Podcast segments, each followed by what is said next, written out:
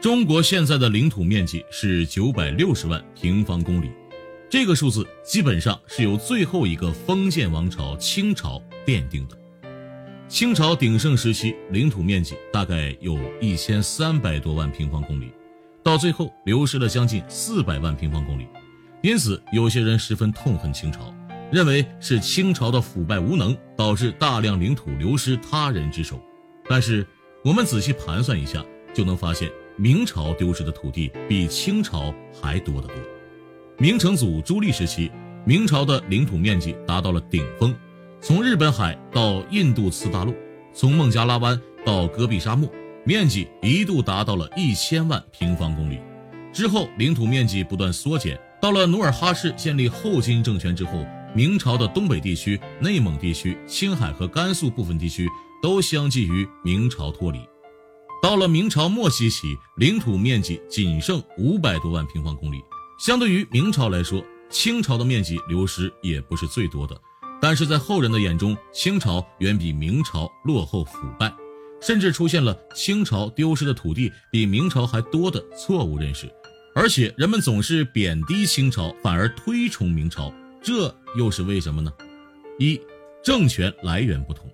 明朝自一三六八年开国皇帝朱元璋统一全国到一六四四年崇祯皇帝自缢身亡垮台，一共经历十六帝二百七十六年。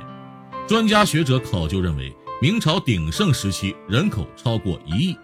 有人曾评价明朝是德国最正的朝代，因为明朝的政权是从外族手中夺取而来的。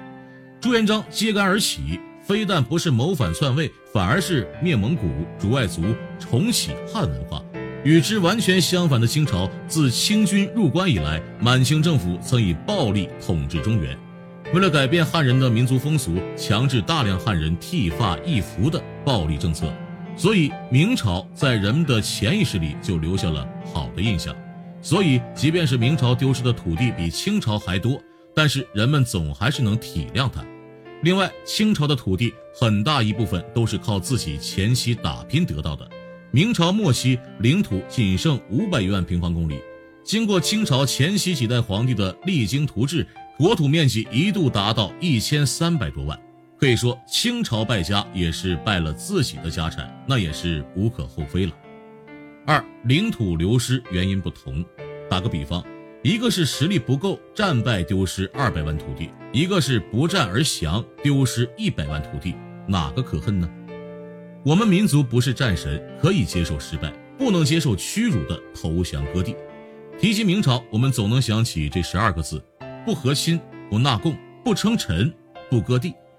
明朝失去的领土基本上都是因为打不过被迫流失，比如辽东地区就是因为不敌高丽而丢失的。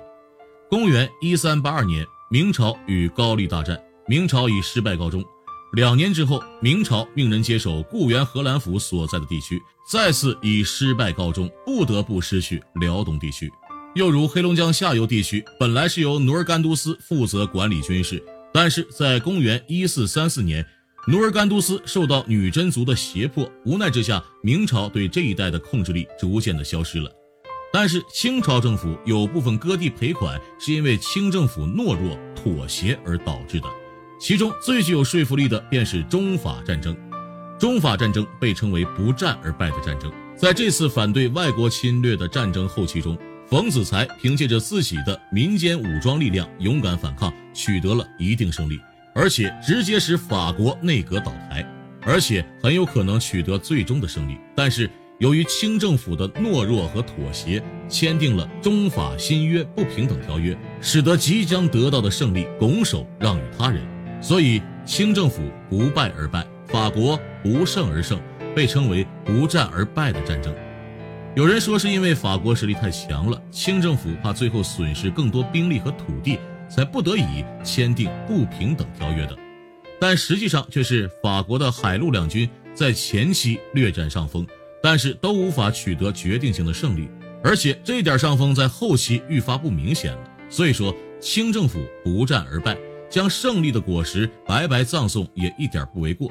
所以后人贬低清朝，或是因为清政府屈辱的投降割地吧。三逻辑不同，明朝的军事较量大多在草原、高原和西域，都是在陆地上的比拼。陆地战争也就是为了攻占城池，其结果也比较简单，不是你死就是我活，这就是所谓的陆地逻辑。就像清朝之前的各个战争一样，谁打赢了，谁就能获得这一片土地，就能在此称王称霸。说的简单点，就是有你没我，有我没你。打输了必定意味着失去土地。但是到了清朝，势力范围的比拼已经扩展到了海洋。此时，海洋大国就是大英帝国，英国和蒙古帝国简直就是天壤之别呀，使用的完全是不同的海洋逻辑。何为海洋逻辑呢？大英帝国主要是为了要市场进行商品输出，进而攫取利润。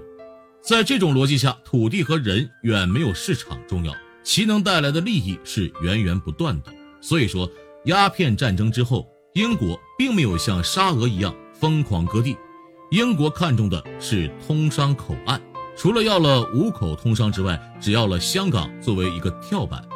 英国原本可以把广东、福建等几个南方大省都收入囊中，但是他们并没有那么做，以至于到了第二次鸦片战争，英法联军一路北上，都攻占了北京城，但是在海洋逻辑的支配下，只是和清政府进行谈判，要了大清的市场。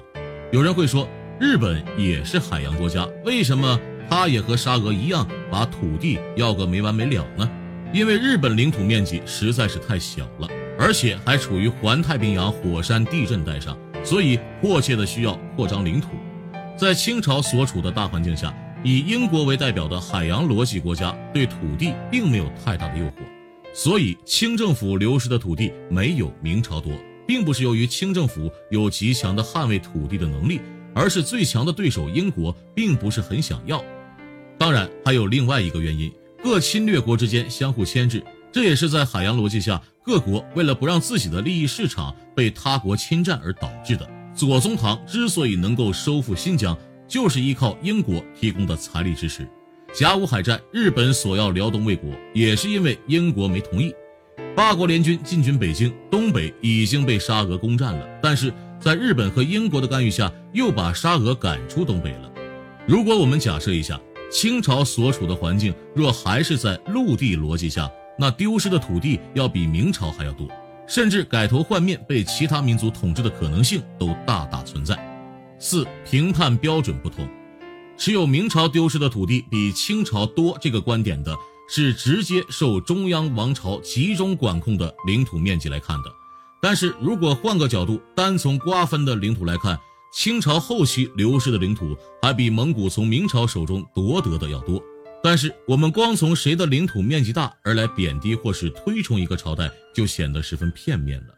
大英帝国的本土面积仅有二十多万平方公里，仅相当于中国的一个省，但是他们的政治输出地区囊括了全世界的六分之一，号称日不落的帝国。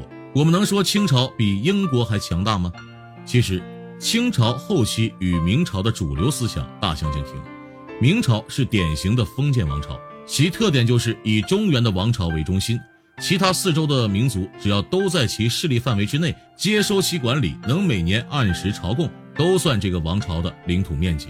他们的具体界限是没有明确规定的。如果明确规定了领土界限的话，明朝丢失的那一部分土地可能原本就不属于明朝。这种思想在清朝前期也存在，或者说是延续到了鸦片战争前期。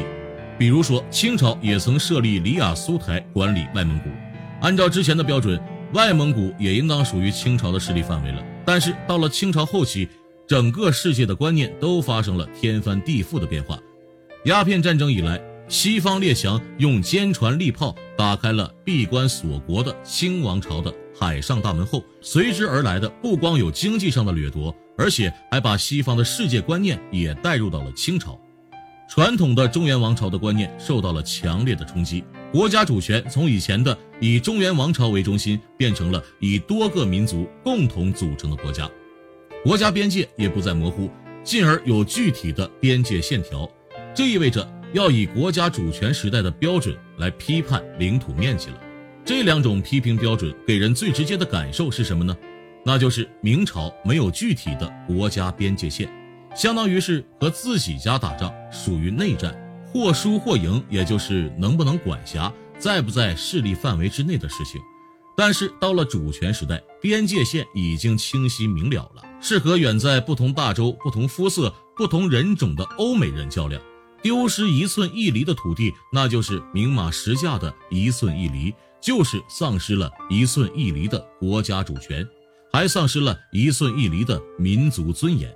所以在这两种评判标准下，丢失领土不能同日而语，不能再以面积评价。